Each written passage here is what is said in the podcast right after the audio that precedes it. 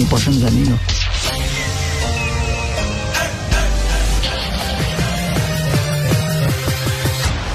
Mario Dumont.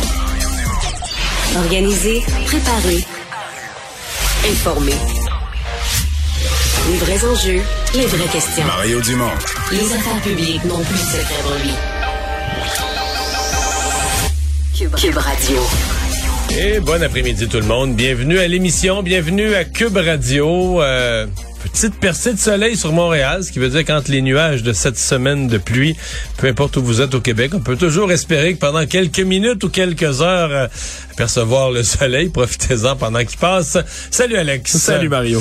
Euh, et qu'est-ce qu'on surveille dans l'actualité aujourd'hui? Ben, c'est fini pour le maire de Sorel pour l'instant. Il attendait la décision ce matin de la commission municipale et il va devoir se, se retirer. Ouais, et il pourra plus faire de politique pendant un an parce qu'il aurait espionné un greffier de l'hôtel de ville avec un dispositif d'enregistrement, une espèce d'histoire d'espionnage. Là, en fait, dans l'enquête, on a compris au début, je pensais qu'il avait fait ça genre une journée ou quelques journées, mais c'est une longue période. On parle de plus d'un an, là. Exact. Il a fait ça pendant longtemps et lui dit, là, le maire- l'ex-maire, mais désormais, là, Serge Péloquin, dit avoir agi dans l'intérêt de la ville, pour l'intérêt public, en disant qu'il y a un devoir d'enquête auprès de ses employés puis des, euh, des fonctionnaires qui travaillent avec Non, mais lui. c'est vrai que ça se peut qu'il avait des motifs de croire que quelque chose allait pas. Mais là, c'est un ça, peu ça ne exagéré. l'auto- ben c'est ça. Ça ne l'autorise pas à agir de cette façon-là. Euh, c'est, c'est là qu'il y a un problème et surtout pas pendant une telle durée. Alors euh, voilà, il avait toujours dit qu'il allait respecter la décision du juge. On va rejoindre l'équipe de 100% Nouvelles. 15h30, Mario qui est avec nous depuis les studios de Cube Radio. Bonjour Mario. Bonjour. On a vu les travaux à l'Assemblée nationale, les libéraux qui ont profité là, des, des échanges avec euh, les, les caquistes de François Legault pour brandir en épouvantail la souveraineté. Est-ce que c'est vraiment une bonne poignée pour, euh, pour les libéraux à l'approche des élections? Ça fait désespérer un peu, c'est sûr, la première vue. Mais peux-tu reprocher à quelqu'un, là, tu euh, une recette gagnante, tu ça a marché tellement de fois, là. Sais, Raymond, combien d'élections le Parti libéral a réussi à arracher une extrémiste avec un minimum de programme, euh, pas tant que ça, juste avec la menace d'un référendum? Évidemment, quand c'était le PQ qui était l'adversaire, c'était plus évident. Puis quand le PQ disait on veut pas faire de référendum, il disait ouais, mais par la porte d'en arrière, il y a toujours la menace d'un référendum est toujours là. Et là, on essaie d'appliquer la même chose à la CAQ. Donc, tu sais, c'est une recette là. C'est certain que si tu vas questionner un vieil organisateur libéral là, qui a fait plusieurs campagnes, tu dis comment est-ce qu'on pourrait se sortir du trouble où on est? Je veux dire, la première recette simple, c'est celle-là, c'est de s'adresser. Et surtout quand le Parti libéral comme ça est plus bas dans les sondages, ça veut dire que il ne fait même plus le plein là, des gens très très très très attachés au Canada, euh, que ce soit des anglophones, des communautés culturelles, ne serait-ce que pour refaire le plein de ces gens-là. Euh, mais bon, est-ce que la, est-ce que, en fait, la question, est-ce que les gens vont croire à la menace? Parce que pour qu'on te dise sort un parapluie, il faut que tu penses que vraiment il y a des risques de pluie. Est-ce que les gens vont croire à la menace C'est l'exercice. Mais moi, depuis, depuis que j'ai vu arriver la candidature de Bernard Drinville, euh, ça, m'était paru vite évident là, que le Parti libéral allait revenir. Écoute, c'est une stratégie. Euh, la plupart des gens, là, à moins d'être très âgés, là, des gens très, très, très âgés, les gens n'ont pas connu le Parti libéral autrement là, que le parti qui parle de la menace de la souveraineté, puis après ça, de la menace d'un référendum. Tu sais, quand on dit quelque chose, une recette gagnante, on parle pas d'une élection ou deux, on parle de, de décennies. Là. Et d'ailleurs, c'est un peu... qui fait l'effondrement récent du Parti libéral, ben, c'est un peu l'effondrement du PQ qui a amené l'effondrement du Parti libéral. Comme le Parti libéral s'était défini comme le parti qui protège le Canada puis l'appartenance au Québec au Canada, ben quand le PQ qui proposait de faire des référendums sur la souveraineté se retrouve à 10, 12, 15% des sondages, ben là, pourquoi tu voterais... Tu sais, le- quand le Parti libéral ne se définit qu'en réaction à ça, il n'y a plus de raison d'être lui non plus. Les deux ont comme perdu leur raison d'être un peu en même temps. Alors là, la, la Parti libéral essaie de reconstruire cette, cette logique de d'être le rempart contre le, le référendum, le rempart contre la, la destruction du Canada, mais dans une logique où c'est la CAQ là, qui serait devenue la nouvelle, la nouvelle menace. Mais il donne l'impression un peu d'être les seuls à en parler actuellement parce que même le, le- la CAQ ne veut rien savoir d'aborder ça. On a vu M. Drainville hier, il n'a jamais voulu dire si oui ou non il est encore souverainiste. hein. Ben, c'est pour ça que je dis, là, c'est ça. Est-ce que le Parti libéral va... C'est le danger du Parti Ben, c'est libéral. ça. C'est parce que là, présentement, c'est qu'il fait ben, ben, ben, ben beau. Puis le Parti libéral dit, sortez-vous un parapluie. Donc, ils doivent convaincre les gens là, que, la menace est réelle. Mais euh, moi, j'ai- pas de doute là, qu'ils vont, euh, ils vont essayer, ils vont miser beaucoup sur cette, euh, sur cette stratégie-là. Ça a été trop payant dans le passé pour que présentement, ils puissent pas... euh, c'est- pour le Parti libéral, c'est le pain et le beurre. Là. Même, rappelons-nous la dernière élection, 2014. là. Philippe Couillard est là, sa popularité est au plancher. Euh, il, a pas, il a recruté une équipe, mais c'est partiel. Il n'y a pas tout son monde. Il manque plein de candidats. Il y a plein de trous dans ses listes de candidats. Le Parti libéral a quitté le pouvoir en 2012. 2014, le gouvernement a été minoritaire. La période a été courte. Ils se sont choisis un chef. Ils n'ont pas eu le temps de bâtir un programme. Donc, le Parti libéral n'a pas de programme. Donc, il y a une équipe à trouer, pas de programme politique. Et il se présente à l'électorat. Et lorsque la campagne de Mme Marois, l'intervention de Pierre-Carl Pellado, souverainiste plus convaincu, lève le point, la campagne bifurque vers la menace d'un autre référendum sur la souveraineté.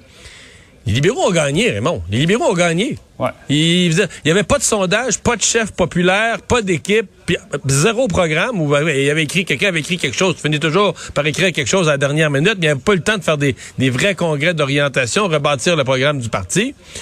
Puis ils ont gagné avec ça. Mais quand je parle d'une recette gagnante, là, ils l'ont encore récemment. Là, ils l'ont encore sur le bord du comptoir. Oui, oui, ils l'ont encore sur le bord du comptoir. et c'est vrai que tout peut arriver dans le feu de l'action d'une campagne électorale, Voilà. une déclaration, un geste maladroit, ça peut euh, ranimer les vieux débats, effectivement. Euh, je parlais de Bernard Drinville il y a un instant. Vous avez reçu Paul Saint-Pierre Plamondon, le chef du Parti québécois, en entrevue ce matin, Mario. Vous l'avez fait réagir sur l'arrivée à la CAQ de la nouvelle vedette, là, M. Drinville. On peut écouter ce qu'il vous a répondu. C'est triste. C'est tellement triste. Euh, Bernard Drinville invite la population à se dire que ça marche pas, personne n'en veut. La vérité, c'est que je pense que dans, les derniers six mois, j'ai jamais vu autant de chroniques, d'analyses et de discussions sur l'indépendance depuis que je suis en âge de suivre ça. Et euh, non seulement l'actualité nous ramène à l'indépendance, mais il y a une longue quête qui dure depuis les Patriotes. Il y a des sondages qui sont assez stables, qui oscillent entre 30 et 40 de Québécois qui sont d'accord avec ce projet-là. Donc, de faire ce que le Parti libéral a fait, de faire ce que Jean Charest, que Jean Chrétien, que plein de gens ont fait toute leur carrière, c'est-à-dire dire aux Québécois, vous en voulez pas de ce projet-là. Alors que le sens des responsabilités et surtout le sens de la vérité devrait nous amener à donner leur juste aux Québécois. Les temps sont durs, Mario, pour M. Saint-Pierre Plamondon. Il essaie de s'accrocher à ça, mais Oui, les temps sont durs. En fait, il s'accroche aussi parce que je lui ai aussi posé la question. hein, Est-ce qu'il est encore l'homme de la situation? Et lui il se réfère vraiment, on veut des gens qui ont des principes, qui ont des convictions, euh, qui s'y accrochent, qui ont de la espèce de, persévérance et de constance. Alors, évidemment, il doit miser là-dessus. Et, ce sont des valeurs que les gens respectent. C'est juste que quand, euh, Bernard Drinville dit la souveraineté, c'est pas d'actualité, lui, M. Saint-Pierre Plamondon, dit oui, oui, mais ça revient dans l'actualité, forcément, à travers toutes sortes d'autres sujets, l'immigration, si on n'obtient pas tous les pouvoirs. C'est vrai que ça revient dans l'analyse, mais je pense pas que ça revient. Présentement, on, sent pas que ça que c'est en train de revenir comme dans dans quelque chose d'immédiat ou de quotidien où que les gens s'attendent. Moi j'ai connu le début des années 90, l'après-Mitch, là où l'idée de la souveraineté était très présente. On n'est pas dans le même genre de contexte. Mais si tu y crois, et lui, il y croit, euh, est-ce qu'on va dévaloriser les convictions de quelqu'un, le fait de, de, de, rester fidèle à ses principes? J'espère qu'on fera pas ça. Et donc, dis, moi, je reste droit devant devant mes principes. Alors, c'est de voir. Après ça, c'est qu'il faut que tu convainques. Il faut que tu... Sais, toi, tu, tu peux dire, moi, là, je garde ma flamme allumée, mais il faut que tu réussisses à la transmettre aux Et ça, pour l'instant, ça semble difficile pour monsieur, pour le Parti québécois, mais pour, pour monsieur Saint-Pierre Plamondon lui-même, de convaincre que lui, eh, il est le, chef fort, et tout ça. Dans l'électorat, il n'a pas réussi encore à, passer son message. Mais remarquons que, à sa défense, à peu près tous les chefs au Canada qui sont arrivés pendant la pandémie, qui sont devenus chefs pendant la pandémie, ont pas eu de vrai congrès au leadership, ont pas pu faire des des régions avec des grands rassemblements. Il n'y a pas beaucoup de chefs qui ont réussi à émerger puis à devenir des superstars politiques durant la période de la pandémie. Donc lui, il souffre de ça comme les autres. Là. Ouais, D'autant plus que les projecteurs étaient vraiment braqués sur le gouvernement, en particulier le Ouais. premier ministre, hein, M. Legault à Québec, M. Trudeau euh, à Ottawa. Mais Mario, les tuiles s'accumulent pour M. Saint-Pierre Plamondon quand même. Là, on a appris au cours des dernières heures qu'il ne jouera pas de rôle majeur dans les, les festivités entourant le centième anniversaire de, de, la naissance de René Lévesque, le père fondateur du Parti québécois. C'est pas une grosse surprise, ça, quand même? Oui, oui, c'est une grosse surprise. Euh, sincèrement, à terme, je suis quasiment mal à l'aise de commenter ça parce qu'il y a un point où ça fait quasiment pitié. Parce que là, on sent que par en arrière, là, il essaie de, de, de s'inviter et de se faire inviter. Moi, personnellement, je pense qu'il devrait inviter. Je pense que ce serait de bonne loi que l'actuel chef du PQ soit invité. Si on me demande à moi ce que j'en pense. Mais là, lui, de le voir dire, Mais ben comment là... expliquer qu'il ne soit pas invité? C'est- quand même le chef actuel du Ouais, PQ. mais je sais, pas. Ça dit peut-être quelque chose à propos de ce- du, du poids ou du manque de poids ou de présence ou tu sais si c'est pas devenu évident, si ça s'est pas imposé, ça parle peut-être des problèmes actuels du PQ, mais tu sais de le voir dire ben là, euh, invitez-moi, je vous jure, je fouillerai même pas dans le buffet, là, je vais amener mon lunch puis tout ça. Oh, on sait plus quoi. On, est comme mal à l'aise de, la position dans laquelle ça, le place là. Un mot en terminant, Mario, sur les vaccins. On en parlait avec Andy Saint-André tout à l'heure. Euh, plus d'un million de vaccins pour être euh, jetés euh, au, Québec, seulement au Québec, parce que les dates de péremption arrivent. C'est un gros gaspillage, ça. Gros gaspillage. Est-ce qu'on pourrait les donner à d'autres pays? Maintenant, restons calmes. là. Là-dedans, je regardais tout à l'heure le tableau avec les dates. Il y en a qui sont en octobre, en novembre. Euh, écoutons les experts. là, ils sont nombreux à nous dire, ben, attention, ils risquent d'avoir une autre vague à l'automne. Et on risque d'avoir une autre campagne euh, une autre campagne de mise à jour des vaccinations il faut qu'elle se passe avant. Si on s'attend, si on sent monter une vague pour octobre, par exemple, ben, pendant qu'on a une vague en septembre, je, classe- euh, je ne classerai pas tout de suite les vaccins de l'automne comme étant des vaccins perdus. Là, Euh, il y a une probabilité bien réelle. J'ai de la misère à mettre un pourcentage. Bien, tous ceux qu'on voit là, euh, qui sont pour l'automne, à mon avis, il y a encore une possibilité qu'ils soient euh, fort utiles. Bon, les autres, euh, mais je pense que c'est moment donné, si tu veux, tu veux être prêt, tu veux être préparé. Est-ce que c'est, est-ce que c'est évitable jusqu'à un certain point ou est-ce que c'est inévitable? Si on en manquait, on chialerait puis on ferait des reportages de scandales, on, les gens allaient se faire vacciner puis il y avait plus de sais, c'est pas facile de faire arriver ça juste, juste, juste non plus. Mais pour ceux qui sont à l'automne. On va voir. hein. Je suis le premier à souhaiter qu'il n'y en ait pas d'autres vagues, mais peut-être qu'il y aura une autre vague, puis une campagne de vaccination qui sera organisée d'urgence pour euh, quelques semaines avant là, pour euh, reprotéger tout le monde. Et dans ce cas-là, ces vaccins-là vont être fort utiles. Un médecin en France nous disait à l'émission un peu plus tôt aujourd'hui que ça recommence à monter les cas en France. Alors, on va souhaiter que ce Même soit pas dans le cas les, euh, j'ai vu quelque chose hier, même dans les égouts ici, là, dans les eaux usées ici, c'est pas une grosse pointe, mais oups, c'est une petite pointe à la hausse déjà là, dans ces derniers jours. Alors, restez aux aguets. Merci beaucoup. Mario. Au revoir. À demain. Alors Alexandre, dans les autres nouvelles? Ben, oh, on a appris aujourd'hui, même si tu le disais quelques secondes, la LCN, les cas semblent remonter tout doucement, puis qu'il pourrait y avoir peut-être une autre vague à l'automne. Ben, le masque ne sera plus obligatoire dans les transports en commun au Québec à partir du 18 juin. Ça a été là, annoncé puis officialisé aujourd'hui par le ministre de la Santé, Christian Dubé. Tout ça fait suite, évidemment, à une recommandation de la santé publique. Donc, de porter le masque dans les transports en commun, ça va rester un choix optionnel et personnel si vous décidez de le porter ou non, mais ça sera plus Mais à obligatoire. mon avis, ça va, le fait que ce soit plus obligatoire, ça va peut-être changer certains comportements. Mais je pense que dépendamment, parce qu'il y a une grosse différence. Des fois, tu prends le métro 11 heures le soir, là, t'es deux dans le wagon. Bon, là, Ouais. euh, un à chaque bout du wagon, je pense que c'est correct pour le masque. Mais entassé dans l'autobus, à mon avis, il y a bien des gens qui, À à, l'heure de à pointe, ouais. là, euh, quand t'as du monde debout, t'as du monde partout, t'as du monde à, 20, 18 pouces de ta face, à mon avis, il y en a qui vont continuer à le porter à, à ce seul endroit parce que il y a pas beaucoup d'endroits où t'es, même dans un magasin, t'es pas beaucoup d'endroits où t'es, euh, t'es tassé comme dans le transport en commun, là. Et c'est pour ça que c'est un des derniers endroits là, où ça restait obligatoire. On rappelle que c'est encore recommandé par la santé publique pour les personnes qui sont vulnérables en état de leur raison de santé ou de leur âge, entre autres. Donc, ça va rester choix personnel. Peut-être qu'on va en voir de moins en moins, mais moi, je peux te dire, Mario, je prends le métro tous les jours. Puis déjà, là, ça fait deux, trois semaines que la moitié des gens, au moins que je vois, ils, ont, ils en ont plus de masque. Puis les, gens ne mettent pas, puis il y a personne. les gens de la sécurité courent plus après ça. Il y a personne, il y a pas personne qui vient les avertir dans tous les cas. Ouais. Alors c'est peut-être plus officieux qu'officiel. Bon. Euh, ce jeune homme, un jeune garçon là, qui a été écrasé par une, euh, une pelle à Québec, on avait, on avait parlé surtout du, du héros, là, de- du bon samaritain qui avait soulevé la pelle, il avait, probablement sauvé la vie.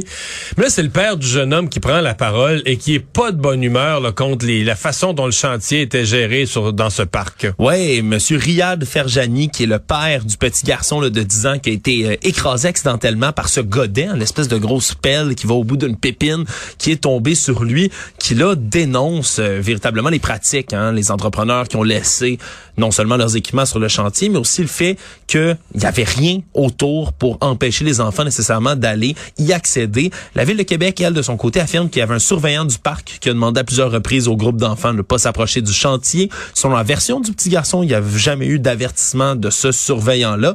Et là, depuis l'accident, Mais maintenant... le surveillant était plus là. Euh, c'était pas clôturé complètement. Il y avait des clôtures, mais les clôtures étaient ouvertes. Donc c'était ouvert, c'était et c'est accessible. alors, et là, depuis... Et, et l'appel, semble-t-il, était placé d'une manière où généralement, là, ça, je peux pas, il faudrait avoir des spécialistes de machinerie lourde, mais où on dit, tu laisses pas ta pelle comme ça, un peu comme en équilibre, là, tu sais, sur, sur le rond, sur le rond de la pelle qu'elle C'est pourrait ça. basculer, t'as Sur- mis sur le côté. sur l'espèce de demi-lune qui, qui a donc permis à l'appel de basculer sur le, le- le jeune garçon qui, tu le disais un peu plus tôt, mais a probablement peut-être survécu seulement grâce à l'intervention de Cédric Durand, ce bon samaritain qui est passé puis qui a trouvé la force de lever l'appel.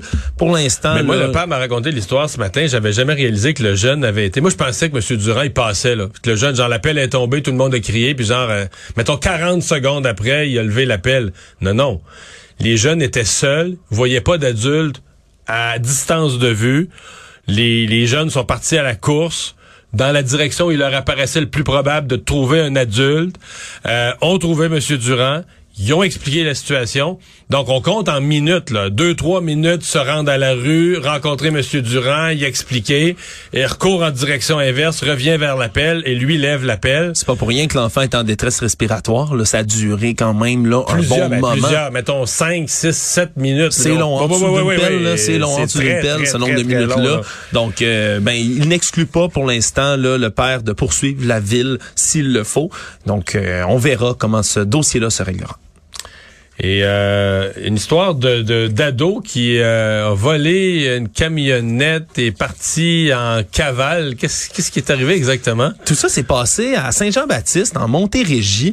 Euh, c'est une histoire assez spectaculaire, là, qui a fini de manière spectaculaire. Du moins, un adolescent de 17 ans qui est arrivé pour voler un pick-up cette nuit. Il y avait son permis, même pas, on sait pas. On sait pas, vers 4 heures du matin, qui est arrivé puis qui a volé là un camion, un pick-up, et c'est le propriétaire qui a été réveillé par le bruit du moteur qui s'est mis en marche, qui a appelé la police. Et lorsque les policiers ont tenté de l'intercepter, ben le jeune homme a décidé de- d'en faire fi et de continuer tout droit. Et donc, ça a déclenché une poursuite policière sur près de 20 kilomètres. Il y a même un tapis de clous qui a été utilisé sur la route 227 pour tenter de le faire stopper. Et le conducteur, pour l'éviter, là, s'est jeté dans un fossé et a même poursuivi Mario la, la- la fuite à pied par la suite. Donc, les policiers ont dû courir après à pied, ont fini par le rattraper et donc là va euh, se voir libéré pour comparaître prochainement devant la justice. Mais C'est rare qu'on voit une poursuite comme ça là, en pleine nuit de sur le 17 ans, mais c'est aussi que tu dis ouais là, je sais pas où il en était dans le statut de son permis de conduire, mais d'après moi, c'est si à 17 ans, mettons qu'il a son permis, tu as le droit à zéro alcool, moins de points de démérite, etc.